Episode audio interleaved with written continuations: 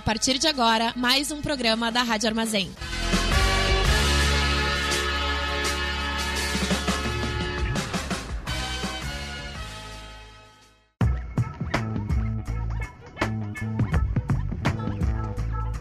Começa agora o programa do Boca Jornalismo na Rádio Armazém. Boa noite. Está começando mais um Boca Jornalismo aqui na Rádio Armazém. Eu sou Caroline de Souza, estudante de jornalismo na UFSM e membra do Boca desde 2020. Aqui comigo está o Luiz Gustavo dos Santos. Olá, eu sou Luiz Gustavo dos Santos, estudante de jornalismo na UFSM e também faço parte do Boca desde o ano passado. O Boca é uma iniciativa de jornalismo alternativo, aprofundado e local aqui em Santa Maria e, nesse momento, atua em programas semanais aqui na Rádio Armazém e em conteúdos lá no nosso site bocajornalismo.com. Siga o Boca Jornalismo também nas redes sociais, por meio do Facebook ou no Instagram pelo arroba Boca Jornalismo. Por lá você encontra informações sobre os assuntos abordados pela equipe, além de saber em primeira mão os conteúdos publicados em nosso site. Por conta da pandemia, a produção do programa e reportagens para o site estão um pouco diferentes. De casa, a nossa equipe se desafia na elaboração de conteúdos e tudo está sendo feito à distância. O estúdio foi substituído por um canto da casa e as reuniões presenciais deram lugar às videoconferências e conversas pelo WhatsApp, pelo menos por enquanto. Então, de casa, a gente preparou um programa sobre insegurança alimentar durante a pandemia. Nossa entrevistada de hoje é Cassiane Fortes Bueno, mestranda em Direito pelo Programa de Pós-Graduação em Direito da Universidade Federal de Santa Maria. Antes de partir para o assunto do programa, como de costume, você confere o boletim preparado pela Eduarda Paz com as últimas informações sobre Covid-19 em Santa Maria. Boa noite, Carolina e Luiz. Boa noite para ti que está escutando Boca Jornalismo aqui na Rádio Armazém. A partir de agora você confere o boletim epidemiológico da Covid-19. No dia 29 de abril, a última quinta-feira, o Brasil atingiu a marca de 400 mil óbitos em decorrência do coronavírus, e o país possui apenas 90 cidades sem mortes pela doença.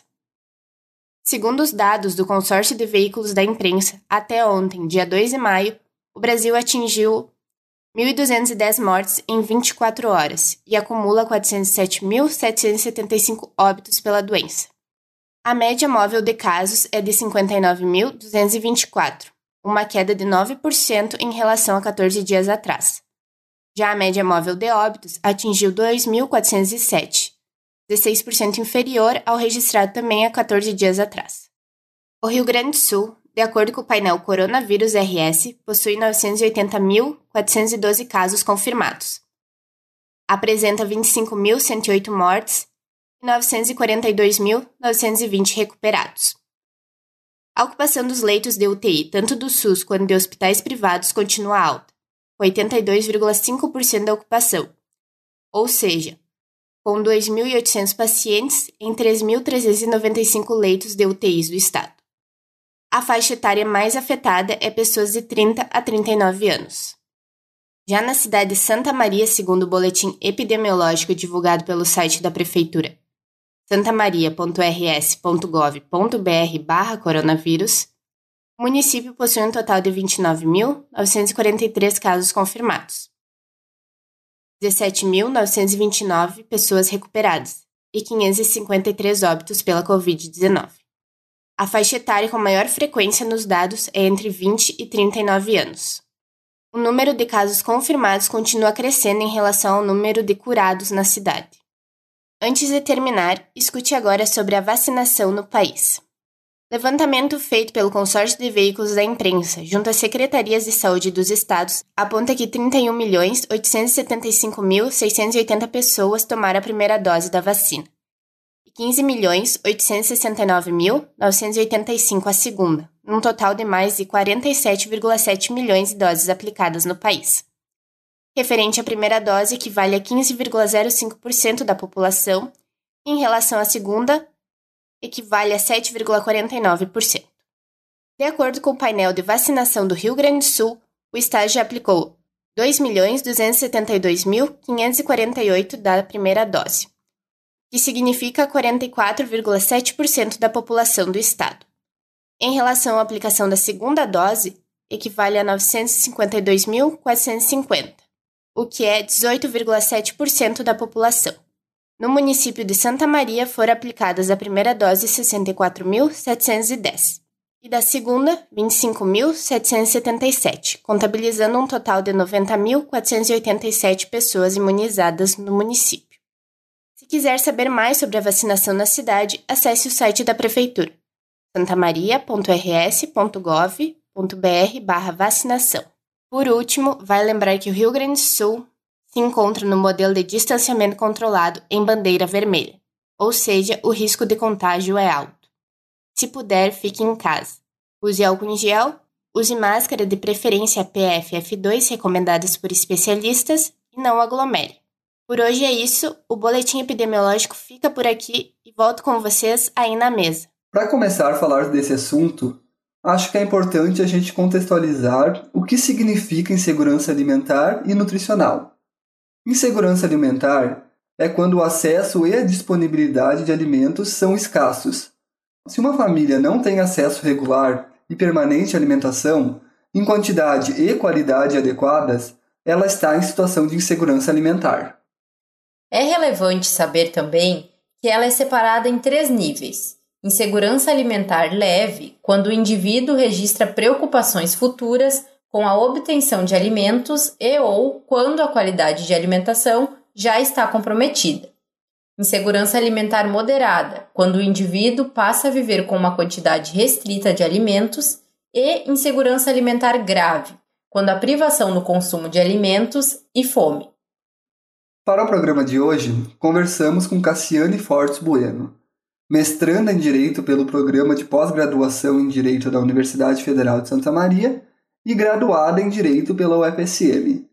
Ela pesquisa o tema da segurança alimentar relacionada à reforma agrária com foco em pessoas assentadas e comunidades locais. A Cassiane comentou sobre o significado do termo e sobre o que é necessário para garantir a segurança alimentar. Eu acho que primeiro a gente pode pensar que segurança alimentar não é só questão de passar fome ou não. Para que você tenha a segurança alimentar nutricional garantida, é necessário que você tenha acesso a alimentos de qualidade, em quantidade suficiente e de modo permanente. Isso quer dizer que não adianta ter um dia alimento, no outro dia tu não tem alimento. Ou esses alimentos uh, não terem uma boa qualidade. E com qualidade a gente está falando em serem uh, alimentos que não são produzidos de maneira tóxica, por exemplo, com índice altíssimo de agrotóxico, ou que não são produzidos de maneira sustentável. Então, o conceito em si de segurança alimentar ele é bem restrito, o que faz uh, com que a gente imagine que é quase impossível um número grande de pessoas realmente se encaixarem nessa ideia de segurança alimentar e nutricional. Mas, uh, fora essa questão do conceito de segurança alimentar, é, é bem palpável como a problemática do acesso aos alimentos é principal. Quando a gente fala de, de problemas de insegurança alimentar e nutricional. Principalmente porque isso tem relação direta com a questão de renda, né? Não só a questão de renda, mas é o ponto principal que, que tem relação com a questão do acesso, né? Por exemplo, uh, as pessoas da agricultura familiar, na agricultura familiar, o índice de segurança alimentar é de 34,8%. Enquanto nas pessoas que trabalham com carteira assinada, e funcionários públicos, esse índice vai para 58%. De acordo com a pesquisa Olhe para a Fome, divulgada no início do mês de abril pela Rede Brasileira de Pesquisa em Soberania e Segurança Alimentar e Nutricional, cerca de 19 milhões de brasileiros enfrentaram a fome no último trimestre de 2020. Diante dos dados, percebemos que esse é o maior índice de pessoas passando fome desde 2004 e o retrocesso mais acentuado se deu nos últimos dois anos. Entre 2013 e 2018, segundo dados da Pesquisa Nacional por Amostra de Domicílio e da Pesquisa de Orçamentos Familiares, a insegurança alimentar grave teve um crescimento de 8% ao ano. A partir daí, a aceleração foi ainda mais intensa. De 2018 a 2020, o aumento foi de 27,6%. Ou seja, em apenas dois anos, o número de pessoas em situação de insegurança alimentar grave saltou de 10,3 milhões para 19,1 milhões. Nesse período, quase 9 milhões de brasileiros e brasileiras passaram a ter a experiência da fome em seu dia a dia. Os dados dessa pesquisa que vamos citar no programa de hoje estão disponíveis em olheparafome.com.br. Mas também é importante mencionarmos a metodologia utilizada no estudo. Basicamente, os dados foram coletados entre 5 e 24 de dezembro de 2020 a partir de um questionário que trazia perguntas referentes ao último trimestre do ano. Foram entrevistados 2.180 domicílios das cinco regiões do país, tanto em áreas urbanas quanto em áreas rurais. O questionário trazia perguntas sobre renda familiar, informações dos moradores do domicílio, alimentação e infraestrutura da região. Algumas das perguntas do questionário foram: se os moradores do domicílio tiveram a preocupação de que os alimentos acabassem antes de poderem comprar ou receber mais comida, se os alimentos acabaram antes que tivessem dinheiro para comprar mais comida e se os moradores ficaram sem dinheiro para ter uma alimentação saudável e variada. A Cassiane também falou sobre como os dados mostram que a insegurança alimentar já era uma problemática antes mesmo da pandemia. Ou seja, o momento que estamos vivendo agravou os índices que já eram preocupantes. Essa pesquisa também faz uma comparação com os dados de anos anteriores uh, em relação à segurança alimentar no Brasil. Por exemplo, em 2013, conforme o PNAD, a Pesquisa Nacional por Amostra de Domicílios, o Brasil tinha 77,1% dos domicílios em situação de segurança alimentar enquanto hoje esse número foi para 44,8%, diminuindo drasticamente o índice de pessoas que têm segurança alimentar. Já o índice de insegurança alimentar grave, que é, o, que é a fome, em 2013 era de 4,2%. Em 2018 subiu para 5,8% e agora está em 9%. Isso quer dizer que de 2013 para cá, esse número mais que dobrou. Então, claro, a pandemia é decisiva nesse processo, mas é possível a gente também ver que entre 2013 e 2018, que não tinha pandemia, esse número já vinha numa ascendente, né? Subindo e piorando cada vez mais a situação da fome. Mas entre 2018 e 2020, que é só dois anos, esse número subiu muito. E, e isso se dá principalmente pela queda na renda dos brasileiros devido à pandemia. Inclusive, a própria pesquisa traz isso. Que entre as famílias que algum membro perdeu o emprego, o índice de segurança alimentar é de 20,2%. E o de insegurança alimentar, que é fome, é de 19,8%. Então, a questão da renda é decisiva para a gente pensar em como foi a, a situação da fome é derivada principalmente da situação da renda no Brasil.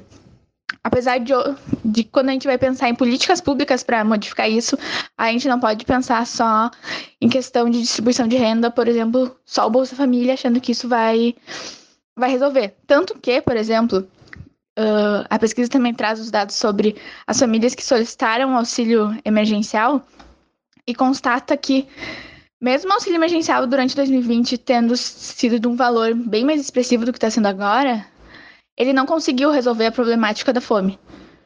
Então a gente precisa pensar, além de medidas de distribuição de renda, outras medidas e políticas públicas que atinjam o sistema agroalimentar e, e questões econômicas num sentido macro, né?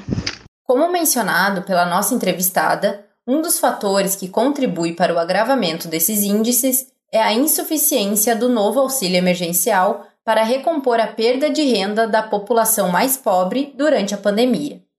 Um estudo do Centro de Pesquisa em Macroeconomia das Desigualdades da USP apontou que a redução do valor resultará em 61 milhões de pessoas vivendo em situação de pobreza e 19 milhões em situação de extrema pobreza em 2021 no Brasil. Em sua primeira fase, o auxílio emergencial pagou cinco parcelas mensais de 600 reais entre abril e agosto de 2020. O auxílio foi reduzido para 300 reais entre setembro e dezembro e acabou encerrado no fim do ano.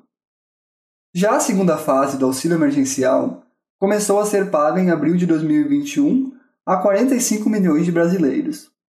O programa foi redefinido e o valor reduzido, com parcelas que variam de 150 reais a 375 reais. Tudo isso após mais de três meses sem políticas voltadas, especialmente para a população mais atingida pela crise da pandemia. Apesar disso, segundo o estudo, o auxílio emergencial ajudou a evitar um cenário pior no país, mas não foi suficiente para superar as condições de insegurança alimentar no território nacional. Nossa equipe também conversou com famílias que relataram as mudanças e dificuldades de alimentação e como isso foi agravado pela pandemia.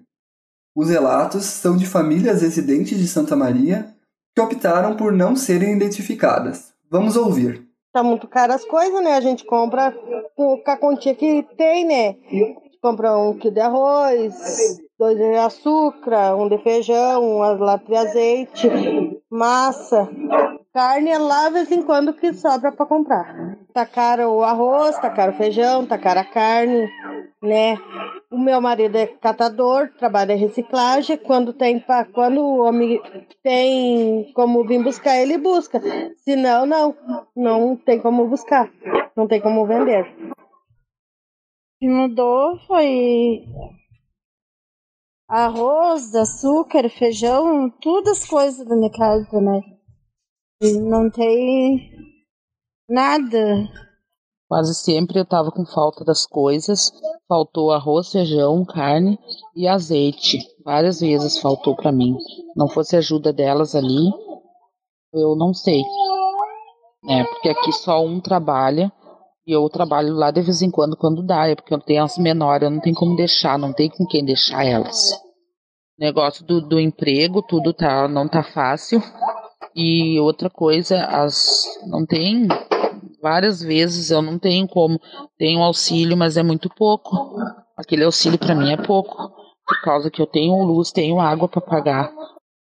Também conversamos com a líder comunitária do loteamento Lorenzi, Elisângela de Deus. Tem bastante pessoas, é bastante dificuldade com a alimentação aqui.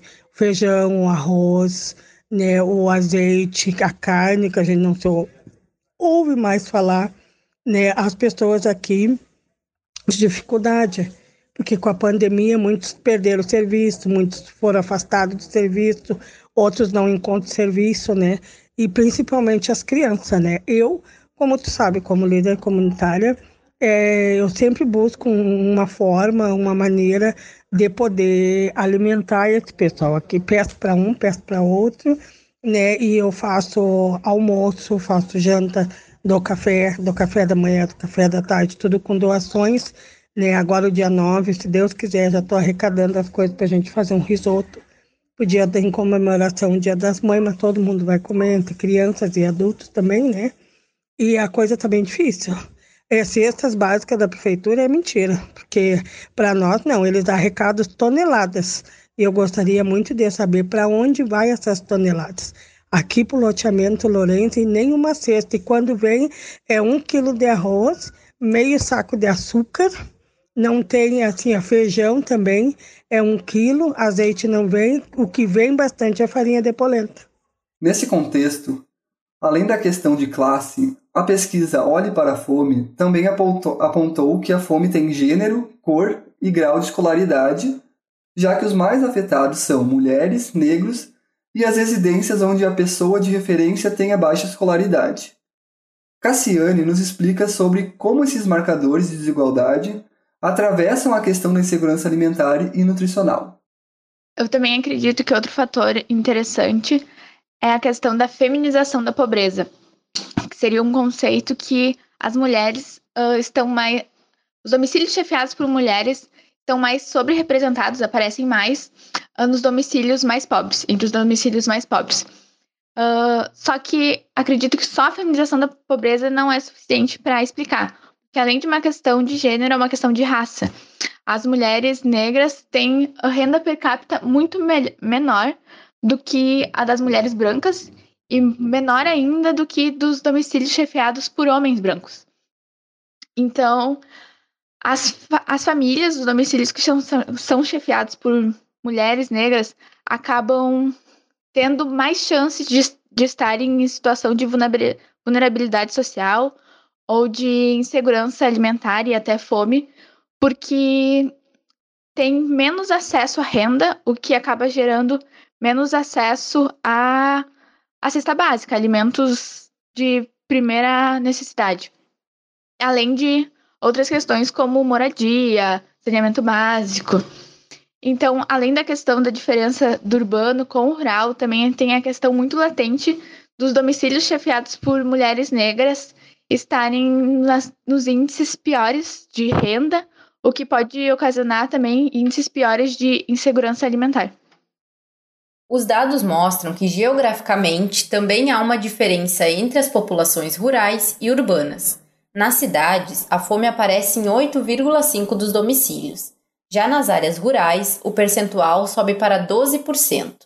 Esses dados estão ligados a diversos fatores, como a insegurança hídrica, medida pelo fornecimento irregular ou mesmo a falta de água potável, o que impede a produção adequada de alimentos e, inclusive, é uma das condições que aumentam a transmissão de pessoa para pessoa da Covid-19. Outro fator é a perda do poder de compra dos brasileiros. Uma pesquisa da Confederação Nacional da Indústria mostra que a perda do poder de compra já atingiu 4 em cada 10 brasileiros desde o início da pandemia. Do total de entrevistados, 23% perderam totalmente a renda e 17% tiveram redução no ganho mensal, atingindo o percentual de 40%. Mas como é o cenário em Santa Maria? A Cassiane falou sobre a realidade do município e o que as pessoas residentes de áreas rurais podem estar enfrentando nesse momento. Segundo o INCRA, em Santa Maria, existem 408 imóveis rurais. Desses 408, 120 são considerados minifúndio e 185 são considerados pequenas propriedades. Os minifúndios são as porções de terra que não conseguem, com a sua produção, sustentar uma família de quatro pessoas. Isso quer dizer, inclusive, um dos objetivos da reforma agrária é acabar com os, minifúndios, com os minifúndios, que são porções de terra que as famílias não conseguem sustentar só com aquela, aquela pequena porção de terra. Aqui em Santa Maria, o módulo rural, que é o que define né, o tamanho do minifúndio, abaixo do módulo rural é considerado um minifúndio uh, é de 22 hectares. Então quer dizer que existem 120 imóveis rurais aqui são menores que, um, que o módulo rural. Então, essas famílias que estão em minifúndios, elas já são gravemente afetadas, isso sem estar em uma época de pandemia, de agravamento de crise econômica. Uh, e devido a essa questão de Santa Maria ser predominantemente formada por pequenas propriedades e minifúndios, eu acredito que uh, esteja sendo muito afetada, principalmente as, as, as fazendas grandes que produzem alimentos, uh, hortifruti granjeiro, porque o escoamento dessa, dessas mercadorias, desses produtos, ficou muito mais uh, difícil durante a pandemia, principalmente uh, no período sem as feiras livres, uh, as feiras nas ruas, né? Então, eu acredito que, apesar de algumas regiões do país, as áreas rurais serem mais afetadas que, por exemplo, a nossa região aqui de Santa Maria, acredito que Santa Maria está sendo tão afetada quanto. E outra questão é que muitos desses pequenos produtores e também comunidades quilombolas e assentamentos produziam e vendiam para o PNAE, que é o Programa Nacional de Alimentação Escolar. E nesse período da pandemia, apesar da legislação dizer que o PNAE devia continuar da mesma forma e os alimentos estarem sendo entregues para as crianças, uh, em vez de serem feitos né, na escola, as próprias famílias uh, fazerem os alimentos em casa, receberem a cesta básica dos alimentos do PNAE, isso não está acontecendo. Uh, eu já entrei em contato com algumas escolas e abre edital, mas não está, não tá, o PNAE não está funcionando da mesma forma como funcionava antes da pandemia. E muitas dessas famílias que produzem alimentos, que produzem uh, salame, queijo, cuca, bolacha, tinham como principal comprador esse mercado do, das escolas, o mercado institucional que é formado pelo PNAE.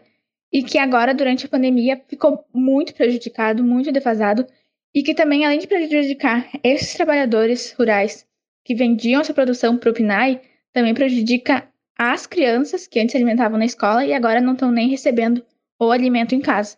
Nossa equipe conversou com Juliane e Rosiele, agricultoras e feirantes da região de Santa Maria, que relataram as mudanças que os produtores rurais estão enfrentando durante a pandemia. Juliane explicou como tem sido a rotina. Início eh, da pandemia, a gente, a gente acabou sendo bastante afetado porque as pessoas não saíam de casa para comprar, uh, sendo que o nosso público é mais idoso, acabou ficando mais difícil ainda. E daí a produção começou a sobrar. Agora, no momento, as coisas melhoraram um pouco, mas ainda tem altos e baixos. Às vezes a gente acaba não vendendo tanto. Nós estamos realizando as feiras normalmente, com horário reduzido e com toda a segurança, distanciamento, álcool gel.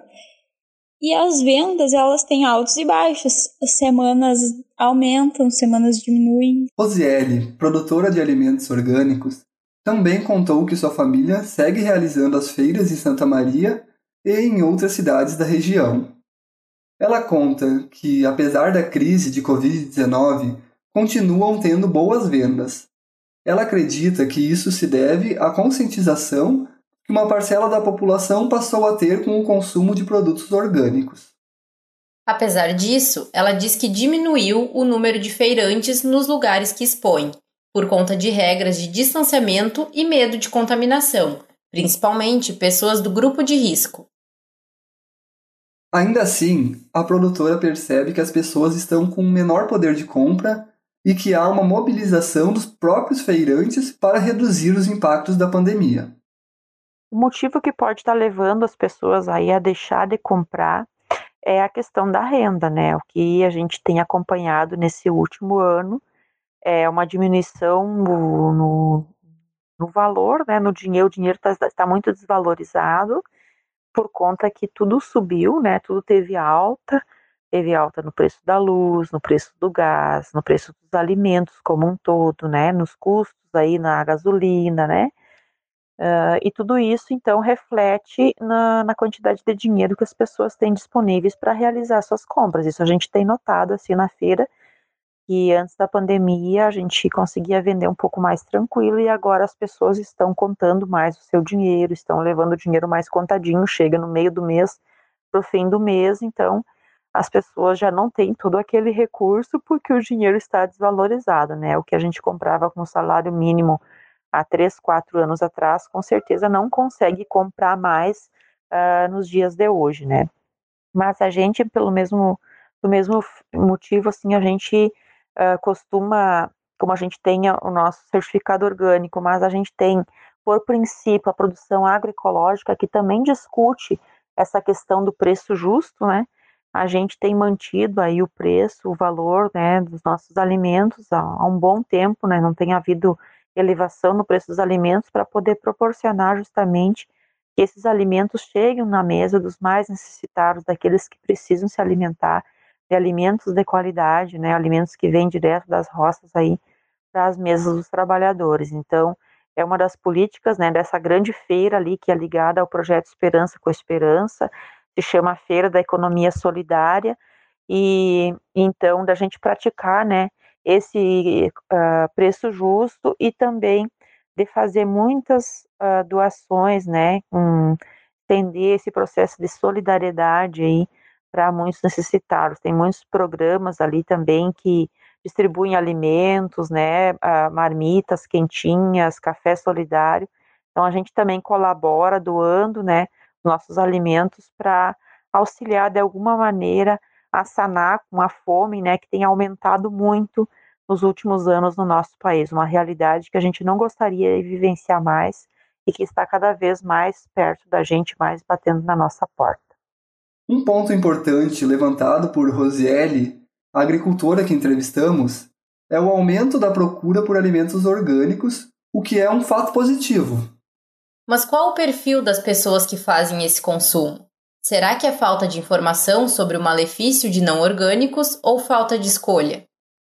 De acordo com a pesquisa Organis de 2019, que fez um panorama de consumo dos orgânicos no Brasil, o preço é o principal limitador para o consumo de orgânicos, seguido da dificuldade de encontrar produtos. Ou seja, os alimentos orgânicos são mais caros no mercado e nem todos têm acesso a feiras, como é o caso dos bairros mais distantes da região central. Assim, essas pessoas acabam consumindo ultraprocessados que são mais baratos.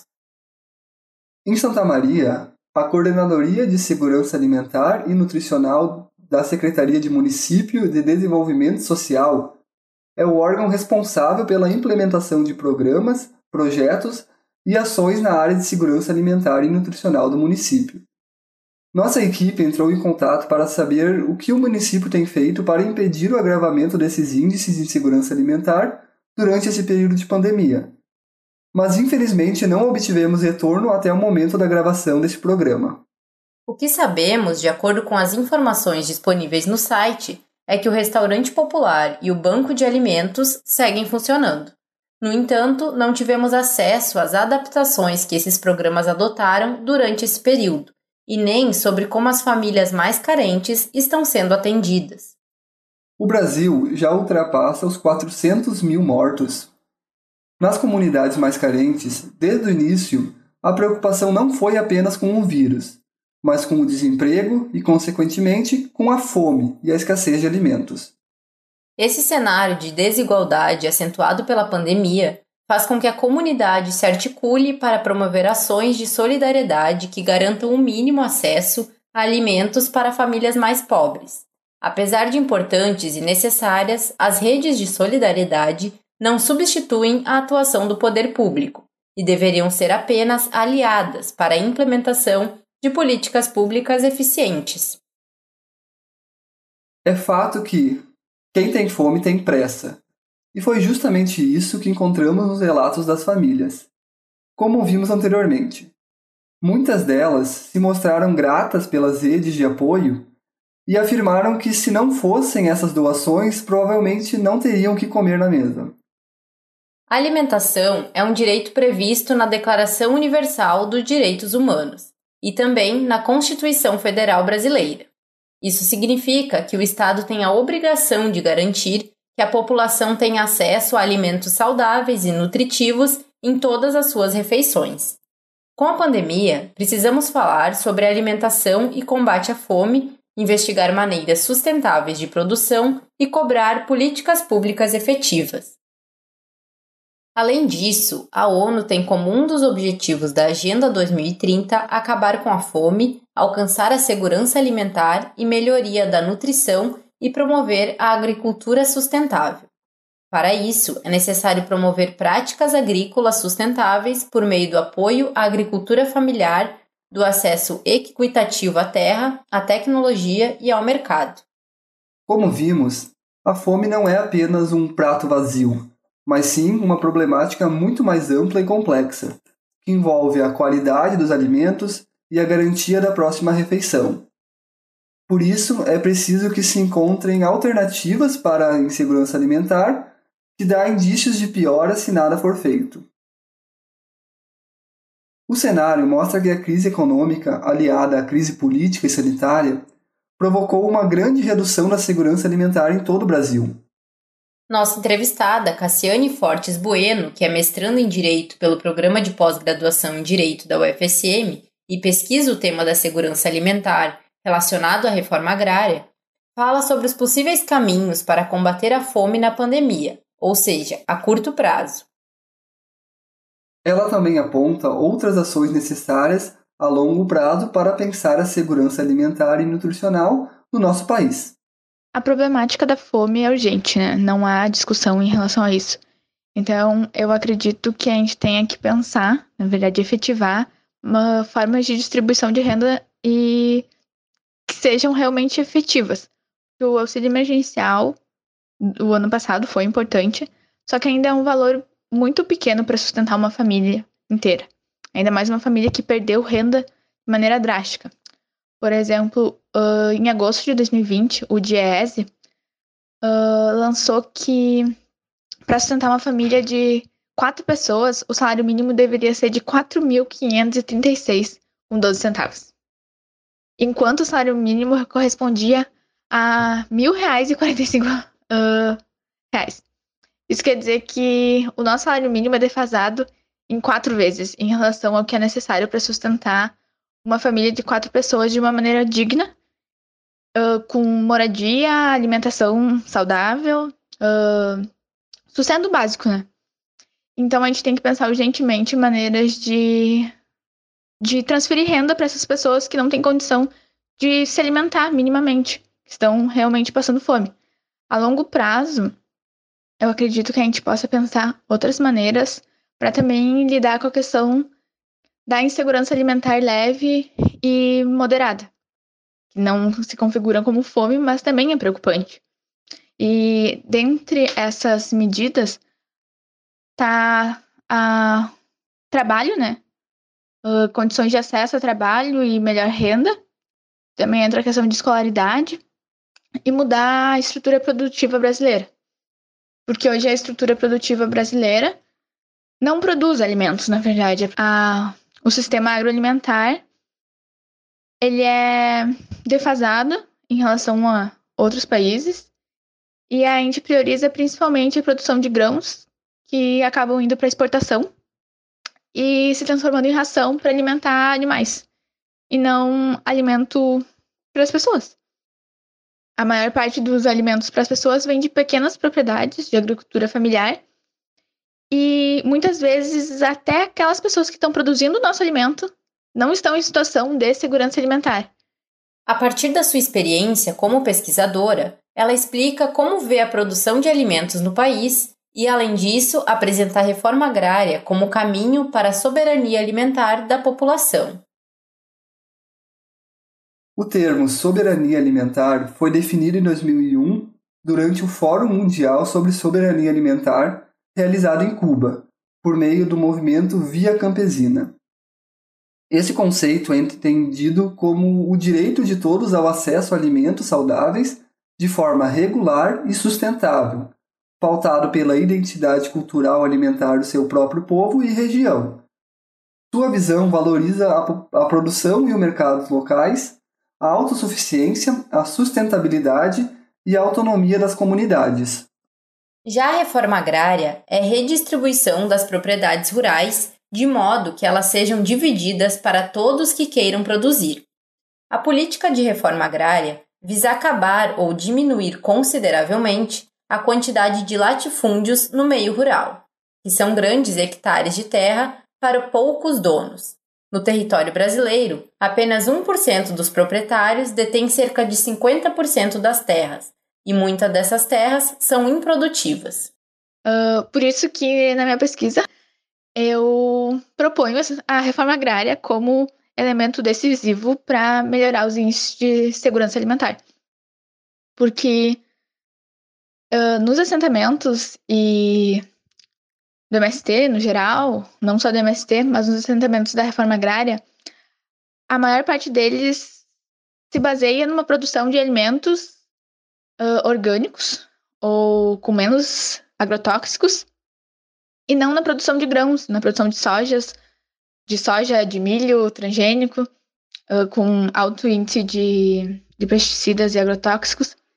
E além disso, além de se produzir um alimento sustentável, uh, com preço justo, que não vai para exportação, que movimenta o mercado interno, também ajuda com que essas famílias que estão no meio rural, que estão sem terra, ou que têm um, um pedaço de terra que não condiz com, que não consegue sustentar a família, que essas famílias consigam se sustentar e, além disso, ajudar a comunidade local que eles fazem parte, além de deixar dentro do mercado interno alimentos saudáveis com preço justo e que vão conseguir chegar na mesa da maior parte dos brasileiros. Porque hoje acaba que os alimentos orgânicos, por exemplo, são considerados quase gourmet, porque a produção é muito pequena ainda, porque a maior parte dos produtores, isso tanto pequenos produtores, quanto grandes, quanto médios produtores, prefere uh, produzir soja para exportação. Então, a gente tem que pensar maneiras de modificar essa estrutura produtiva e a estrutura fundiária do Brasil para que a longo prazo a gente consiga uh, resolver a questão dos índices de insegurança alimentar e que também esses índices não fiquem flutuando. Enquanto está um, um governo, esse índice está melhor de segurança alimentar, entra outro governo, o índice piora. E a reforma agrária já foi feita em outros países, por exemplo, o México, na América Latina, é um destaque disso, e até mesmo os Estados Unidos uh, fez reforma agrária. E, e ela é boa para todo mundo. Só não é boa para latifundiário que não produz essa terra.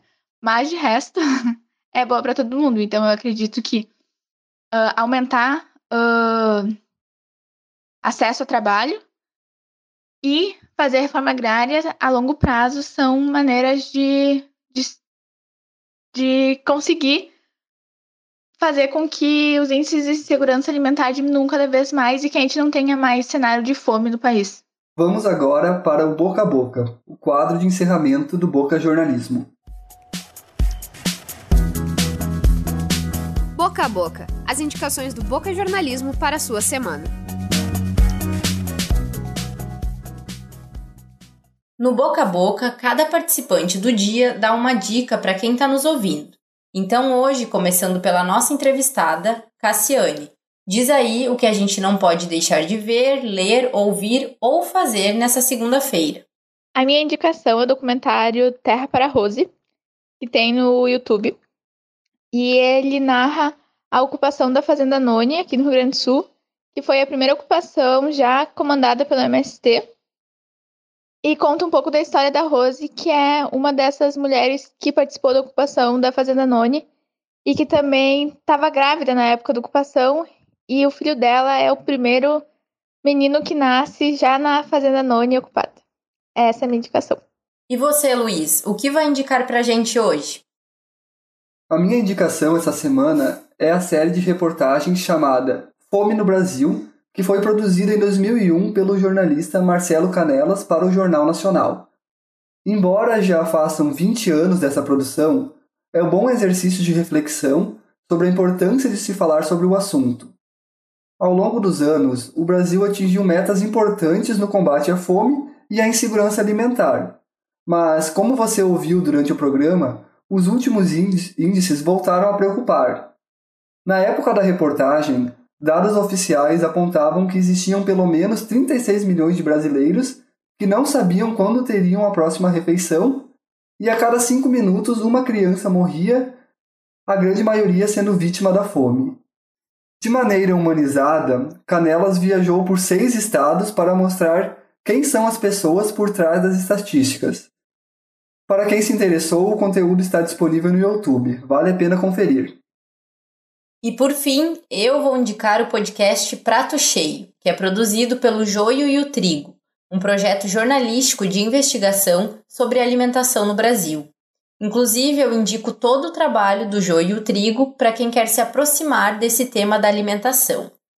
Mas, voltando para o podcast, há inúmeros episódios que tratam dos mais diversos assuntos relacionados à alimentação, como políticas públicas que garantem o abastecimento alimentar comida e religião e entre outros. Mas, para indicar um só, eu escolhi o episódio da terceira temporada que se chama O Prato do Preso. Nesse episódio é discutido os impactos que a comida servida nas cadeias tem para a saúde dos presos, para as famílias e para nós que estamos do lado de cá dos muros. O programa do Boca Jornalismo na Rádio Armazém vai ao ar toda segunda-feira às 19 horas e também está disponível em podcast. Hoje, o programa foi apresentado por mim, Luiz Gustavo dos Santos, e pela minha colega, Caroline de Souza. O boletim foi feito pela Eduarda Paz. A arte é da Bruna Bergamo e as redes sociais dessa edição são com a Paula Polinari. A edição do programa é de Maurício Fanfa E a técnica da Rádio Armazém é com Edson K. O Boca é uma iniciativa de jornalismo alternativo, aprofundado e local aqui em Santa Maria. Você pode conhecer nosso trabalho e ler as matérias que já publicamos no site bocajornalismo.com ou nos procurar no Facebook ou no Instagram, arroba bocajornalismo. Pode entrar em contato com a gente também no e-mail bocajornalismo.gmail.com. Agora você pode contribuir com o nosso trabalho. O Boca Jornalismo aceita colaborações via Pix. A chave é pix@bocajornalismo.com. Na próxima segunda-feira tem mais Boca Jornalismo aqui na Rádio Armazém. Fique ligado e até mais. Até semana que vem. Tchau.